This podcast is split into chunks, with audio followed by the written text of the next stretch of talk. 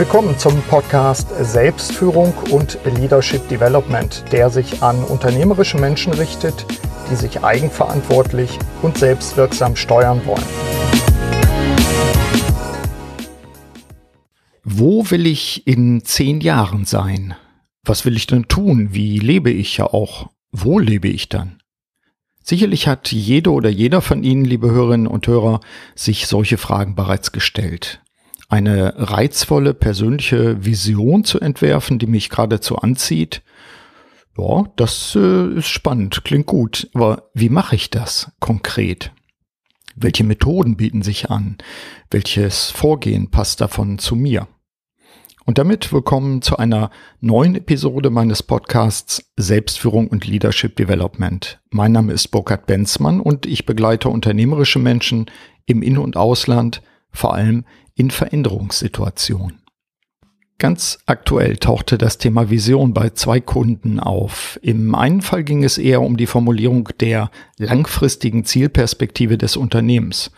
Und im anderen ging es im Rahmen meiner Masterclass Selbstführung um die persönlichen Visionen der Mitarbeiterinnen und Mitarbeiter. Danke an dieser Stelle an die Teilnehmerinnen und Teilnehmer der Masterclass, hier insbesondere von Slash Y, die mir nochmal aufgezeigt haben, dass ich dieses Thema noch einmal ausführlich behandeln sollte. Und das tue ich. Heute will ich äh, mich dem letzteren, also der persönlichen Vision widmen, speziell der Frage, wie können Sie für sich eine persönliche Vision konkret herbeiführen, aufbauen, zustande bringen? Dazu liefere ich Ihnen heute sieben handfeste und praxistaugliche Tipps, die Sie mit hoher Wahrscheinlichkeit für die Entwicklung Ihrer Vision sofort nutzen können. Ich will zunächst meine Definition von Mission und Vision voranstellen, um die Begriffe zu klären und voneinander abzugrenzen. Äh, auch wenn einige meiner emsigen Hörerinnen und Hörer das schon kennen. Mission bezeichnet den eigentlichen Grund, die Daseinserklärung oder auch den Zweck eines Individuums. Leitfrage könnte sein, wozu bin ich eigentlich auf der Welt? Welchen Sinn und Zweck verbinde ich mit meinem Leben? Vision dagegen bezeichnet ein starkes, prägnantes und wünschenswertes Zukunftsbild eines Individuums, das einerseits erreichbar und andererseits herausfordernd ist. Leitfragen können sein, was zieht mich an? Wie lautet mein Lebensziel? Worauf will ich am Ende meines Lebens stolz sein? Sie merken den Unterschied. Warum brauchen wir eigentlich eine Vision? Es müsste doch auch ohne gehen.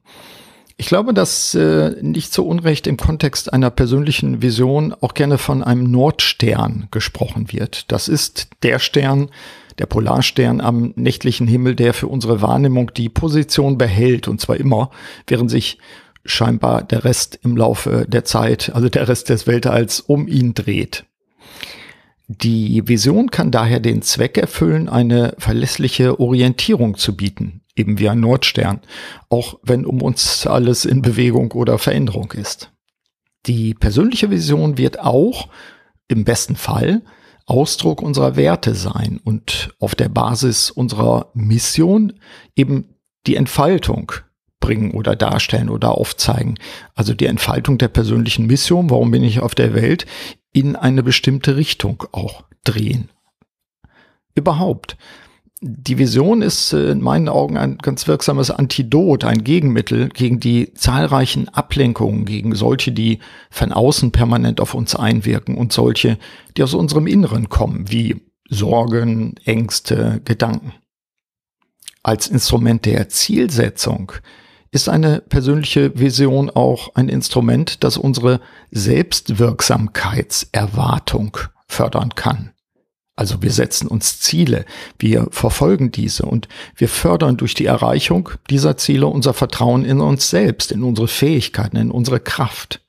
Wir erleben uns als Gestalter unseres Lebens und nicht als Opfer äh, habe ich Ihnen schon genügend Gründe genannt, um sich mit einer persönlichen Vision zu beschäftigen, falls Sie es nicht schon getan haben. Lassen Sie mich jetzt zu bewährten Methoden kommen, um die eigene Vision zu finden und zu formulieren. Und zwar in sieben Tipps. Tipp Nummer eins. Szenarien. Wer sich von Ihnen, werte Hörerinnen und Hörer, schwer tut mit der einen eindeutigen Festlegung und Formulierung der eigenen Vision, dem empfehle ich, in Szenarien zu arbeiten. Nehmen Sie sich ganz konkret Stift und Papier und definieren Sie klar voneinander unterschiedene mögliche und gleichzeitig wünschenswerte Zukunftsszenarien. Diese sollten nicht von Best bis Worst Case gehen. Das kennen Sie vielleicht sonst. Sondern diese Szenarien sollten vielmehr unter verschiedenen Perspektiven Zukünfte beschreiben. Diese Zukunftsbilder sollten jeweils in sich auch stimmig sein. Sie beruhen auf Hypothesen, wie sich Ihrer Meinung nach bestimmte Einflussfaktoren entwickeln. Also keine Ahnung, was Sie jetzt karrieremäßig machen, wie es sich in Ihrer Familie entwickelt und so weiter. Beispiel. Sie fragen sich gegenwärtig, ob Ihre Zukunft in, sagen wir mal, zehn Jahren am selben Ort oder gar außerhalb Ihres jetzigen Landes sich abspielen sollte dann entwerfen Sie doch einmal unterschiedliche Szenarien, die Sie detailliert und unabhängig voneinander quasi ausmalen. Wichtig dabei, erst die verschiedenen Zukunftsbilder entwerfen und dabei die Beurteilung so lange wie möglich zurückstellen. Also kein, äh, das kann doch gar nicht gehen oder ähnliches. Stattdessen Zeit nehmen, die Szenarien reifen lassen und das Urteil bewusst lange zurückstellen.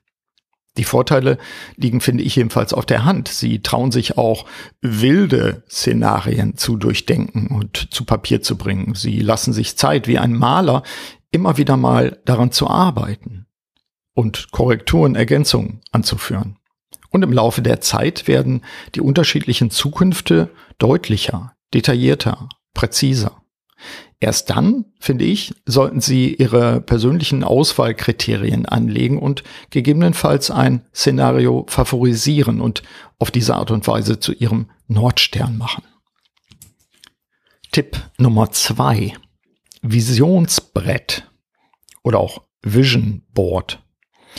Visionsbrett klingt vielleicht nicht so sexy. Was meine ich damit? Damit ist etwas ganz Handfestes gemeint. Nehmen Sie ein Brett, eine Pinnwand, eine Magnettafel oder ähnliches. Nutzen Sie die Fläche, um zunächst assoziativ Bilder, Ausschnitte, Symbole, Begriffe und so weiter dort zu sammeln. Und zwar solche, die in Ihrer jetzigen Sichtweise, Perspektive, Visionsentwicklung relevant sein könnten. Im Laufe der Zeit können Sie diese Fragmente in Zusammenhänge bringen, können verschiedene Ordnungen mal austesten. Ein Visionsbrett hilft uns, eine Visualisierung unserer langfristigen Zielvorstellung zu erschaffen. Das ist im Wortsinne greifbar. Visionsbretter habe ich bei ganz unterschiedlichen Menschen schon mal gesehen. Teilweise wirkt es für mich ein bisschen trivial, wenn dann das Bild vom Ferrari da eingeklebt ist. Das muss aber jeder selber wissen, was zu ihm oder zu ihr passt. Ein solches Instrument kann uns übrigens auch äh, unbewusst dabei unterstützen, an unseren Zielen einfach dran zu bleiben. Selbst wenn wir an diesem Brett vorbeigehen, stellen Sie sich vor, Sie haben das in Ihrem privaten Arbeitszimmer vielleicht an der Wand. Wenn wir daran vorbeigehen, es gar nicht bewusst betrachten, so ist es dennoch präsent und kann als Anker dienen, als Näherung an unsere dann final auszuarbeitende Vision. Vielleicht klingt dieses Visionsbrett im ersten Moment die Idee trivial, aber ich kann Ihnen sagen, für viele macht es einfach gute Laune, darauf zu schauen. Und es kann auch so unsere Ressourcen in Richtung Zielverfolgung aktivieren. Tipp Nummer drei: Visualisierung, Zukunftsbild gestalten. Das klingt zunächst wie Tipp Nummer zwei, doch es gibt Unterschiede. In der hier gemeinten Visualisierung geht es darum, für die Vision ein Bild auszuwählen oder zu erschaffen, um in diesem Bild wesentliche Aspekte der gewünschten Zukunft zusammenzuführen. Ich habe selbst über einige Jahre ein Foto als Visualisierung gewählt. Meine Frau hatte mich auf den Felsen an der Südküste von Lanzarote fotografiert, wo ich gerade eine Videosequenz aufnehme. Dieses Bild war für mich Ausdruck der Sehnsucht, genau an einem solchen Ort viel Zeit zu verbringen und mich eben diesen kreativen Tätigkeiten auch zu widmen. Das Bild habe ich ausgedruckt und an verschiedenen Stellen hingehängt, beziehungsweise es in meinem Notizbuch immer wieder mitgenommen. Wie einige von Ihnen wissen, habe ich die Vision zwischenzeitlich realisiert und gut 500 Meter, man glaubt es kaum, von eben dieser Stelle ein Haus gekauft auf Lanzarote. Natürlich können Sie das auch variieren. Ich habe zum Beispiel in einem Workshop, in dem ich Teilnehmer war, mit ähnlichen Methoden gearbeitet. Allerdings haben wir mit einem Stapel von ausgewählten Bildkarten gearbeitet. Und äh, die Aufgabe war dann für jeden Teilnehmer, Teilnehmerin daraus eben etwas auszuwählen, vielleicht auch mehrere zunächst, sich dann auf ein Bild festzulegen und dann dazu assoziativ etwas zu schreiben. Das äh, Bild, was man dann ausgewählt hat, war dann eben ein Auslöser, der uns jeweils geholfen hat, wesentliche Aspekte unserer eigenen inneren Vorstellungen zu entdecken und zu beschreiben. Bei mir war es, wenn ich mich recht erinnere, ein Bild äh, eines offenen Sportwagens. Tja, das passt. Tipp Nummer vier: Mind Mapping. Wieder eine Variation. Sie kennen Mindmapping, nehme ich an. Ein typisches Mindmap ist eine grafische Darstellung, die von einem zentralen Begriff ausgeht und daran assoziativ Aspekte anhängt. In meiner Podcast-Episode SF 138 Indikatoren für ein gutes Leben, den äh, Link packe ich in die Show Notes, habe ich beschrieben, welche Indikatoren für mich wichtig sind, damit ich ein gelingendes Leben führe. Ich will die Inhalte hier nicht wiederholen. Es geht lediglich darum, äh, sie zu werben, anzuwerben, anzuhalten, sich mit Hilfe der Methode Mindmapping der eigenen Vision zu nähern. Sie können Vision zum Beispiel als zentralen Begriff in die Mitte schreiben und dann nach und nach Striche davon ausgehen, zeichnen und an deren Ende wiederum ihre zentralen Lebensaspekte schreiben. Das könnten sein Partnerschaft, Lernen, Sicherheit, inneres Wachstum, was auch immer. Und dann könnten Sie wiederum von diesen Punkten ausgehend weitere Striche ziehen und Sie könnten an deren Ende dann spezifischer werden. Zum Beispiel bei Sicherheit eigenes Haus, äh, Aktienfonds, GmbH-Anteile und so fort. Ich denke, Sie verstehen den Ansatz sicher bereits. In der Mindmap geht es um das Sammeln wichtiger Aspekte und um deren Auffächern. Ich bekomme auf assoziative Art und Weise eine erste Übersicht und gleichzeitig eine erste Ordnung. Damit wird auch klar, dass das Mindmapping ein Instrument auf dem Weg hin zu einer Vision ist.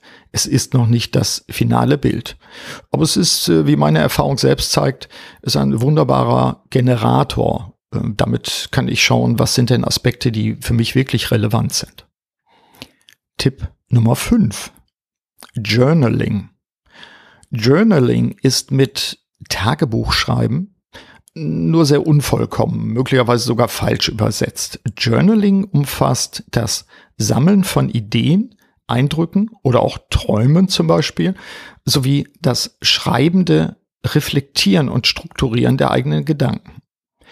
Hierzu gibt's äh, zahlreiche Methoden. Ich habe in der Podcast-Episode SF 110 mit vier Fragen in den Tag starten auch da packe ich den Link in die Show Notes, meinen Ansatz dazu mal erläutert. Ich äh, kombiniere dieses äh, Morgenritual von mir mit einem gelegentlichen eher spontanen Tagebuchschreiben. Ein äh, bekannter anderer Ansatz ist zum Beispiel das sogenannte Bullet Journal. Es ist eine, wie ich finde, strenge, durchstrukturierte Methode, um mit einem Notizbuch aus Papier die eigene Selbstorganisation optimal zu vollziehen. Grundlagen sind dabei Indexverzeichnis, Symbole für spezifische Eintragungen sowie unter anderem Monats-, Wochen- und Tagesübersichten. Überhaupt ist seit vielen Jahren ein Trend, der anhält und sich sogar verstärkt, zum Papier-Notizbuch erkennbar. Auch bei diesem Tipp des Journaling gilt, er ist eine Art Vorstufe für das Endprodukt einer persönlichen Vision. Tipp Nummer 6. Storytelling.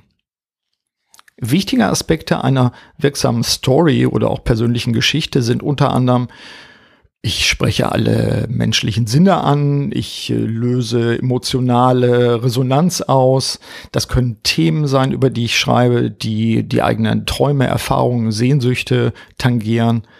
Und natürlich sollte, wie eben jede gute Geschichte, so sollte auch ihre Story der eigenen Vision gut geschrieben sein. Sie sollte zum Beispiel einen Spannungsbogen besitzen. Sie sollte klar und prägnant sein.